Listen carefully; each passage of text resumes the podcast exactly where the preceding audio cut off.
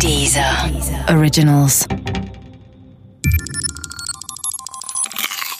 Wissensnacks. Das Zwillingsparadoxon. Angenommen, du hättest eine Zwillingsschwester. An eurem 20. Geburtstag startet sie auf eine Testmission ins All. Ihr Raumschiff ist extrem schnell und befördert sie bei fast Lichtgeschwindigkeit auf einem schnurgeraden Weg durchs Universum. Irgendwann bremst das Raumschiff ab, dreht um und nimmt denselben Weg nach Hause, wieder bei fast Lichtgeschwindigkeit.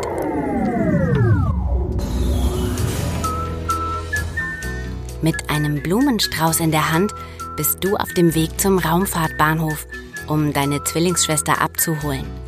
Schließlich ist heute euer 41. Geburtstag. Was meinst du? Seid ihr beide, du und deine Schwester, bei ihrer Rückkehr immer noch gleich alt?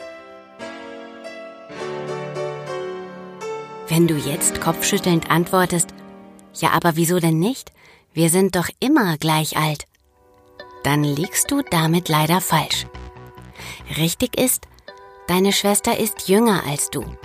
Vielleicht einen Tag, einen Monat, vielleicht aber auch 20 Jahre. Das hängt davon ab, wie nah das Raumschiff an die Lichtgeschwindigkeit kam. Wer das sagt?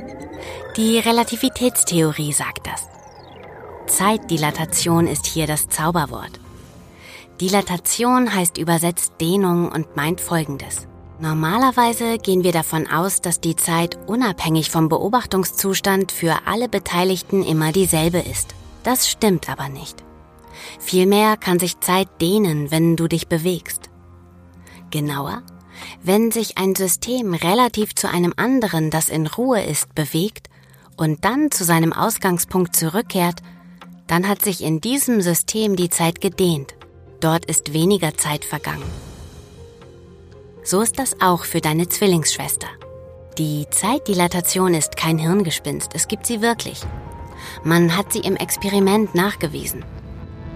Allerdings bemerken wir sie im Alltag nicht, weil unsere Alltagsgeschwindigkeiten im Vergleich zur Lichtgeschwindigkeit zu niedrig sind.